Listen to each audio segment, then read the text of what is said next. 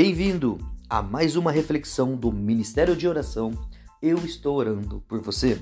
Estamos aqui numa série de temas onde nós estamos dizendo que o poder de Deus através da oração em nossa vida ele é indescritível. E o tema dessa reflexão é o poder para resistir a Satanás e derrotá-lo. Satanás é o arqui-inimigo de Deus e do homem. O diabo, vosso adversário, anda em derredor, rugindo como leão, que procura a quem possa devorar. 1 Pedro, capítulo 5, versículo 8. Ele é o mestre em estratégia por detrás de todo o mal no mundo. Seu reino é formado por anjos caídos, demônios e pecadores. Ele procura constantemente desencorajar, impedir e derrotar os obreiros de Cristo e a sua obra. Ele está determinado a se opor de toda forma que puder. Um dos seus nomes é Destruidor. Ele procura destruir as pessoas, os lares, as nações, o plano de Deus e a obra de Deus. Satanás coordena um bando de espíritos impuros chamado de demônios. Às vezes, Satanás parece ser capaz de exercer algum controle sobre as forças da natureza e de se contrapor à obra de Deus por meio de milagres demoníacos. Em 2 Tessalonicenses, capítulo 2, do versículo 9 ao 10. Ele tem tamanho poder e autoridade maligna que até o arcanjo Miguel apelou ao Senhor para repreender Satanás. Em Judas 9. Como você e eu poderíamos resistir a Satanás ou derrotá-lo? Ah, certamente apenas Deus pode conter, reprimir e derrotar inimigo tão poderoso. Mas não. A Bíblia claramente dá esse poder ao cristão comum, como eu e você. Não devemos nos render à tentação.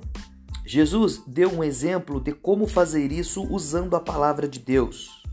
Mateus capítulo 4, do versículo 1 ao versículo 11.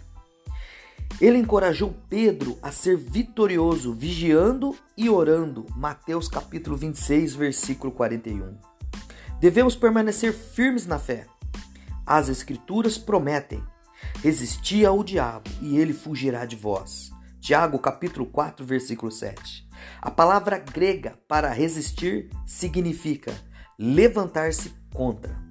Quando Cristo está conosco, podemos resistir a Satanás.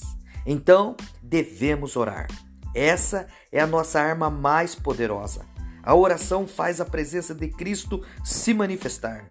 E Satanás e seus demônios têm de retroceder como a multidão no Getsemane. João capítulo 18, versículo 6. A oração se agarra às promessas de Deus e as ergue como um muro entre nós e os poderes das trevas. A oração pode trazer os anjos de Deus rapidamente para a nossa ajuda. Em 2 Reis capítulo 6, versículo 15 ao 17, Daniel 10, 13 e Hebreus 1, 14. A oração pode subverter os planos de Satanás. A oração pode combater qualquer combinação de forças satânicas. A oração é a principal estratégia que Deus articula para a derrota de Satanás. Façam tudo isso orando a Deus e pedindo a ajuda dele. Orem sempre, guiado pelo Espírito Santo. Efésios capítulo 6, versículo 18. Pela oração, o Espírito Santo nos capacita de modo que seja removido o domínio de Satanás sobre as vidas humanas, que sejam removidos os empecilhos de Satanás para o reino de Deus e que seja destruído todo o trabalho do maligno. Cristo veio destruir a obra do diabo. 1 João 3:8. Ele fez isso na força do Calvário e reforça a vitória do Calvário por intermédio das orações de sua noiva, a igreja. É por isso que o povo de Deus é também o exército de Deus. Se o povo de Deus apenas aceitasse seu papel sagrado como exército de Deus, se os cristãos convocassem uns aos outros a prioridade da oração, e nos uníssemos em intercessão militante, orientada e ungida pelo Espírito Santo, poderemos ver Satanás sendo derrotado e visitações de reavivamento descendo da parte de Deus. Somos chamados a deter, recharchar e derrotar Satanás por meio da oração e do jejum. Mas permanecemos negligentes, passivos, satisfeito como a mediocridade espiritual e a comparativa esterilidade espiritual. Senhor, acorda-nos, ensina-nos a orar. Leva-nos à batalha de oração que possamos reivindicar pessoas importantes, famílias completas e até mesmo continentes inteiros para ti. Ajoelhemo-nos e a evangelização do mundo sofrerá uma revolução. Ajoelhemo-nos e as vitórias de Cristo se manifestarão. Não pare de orar. Ore sem cessar. Treine sua vida de oração. Não desanimes.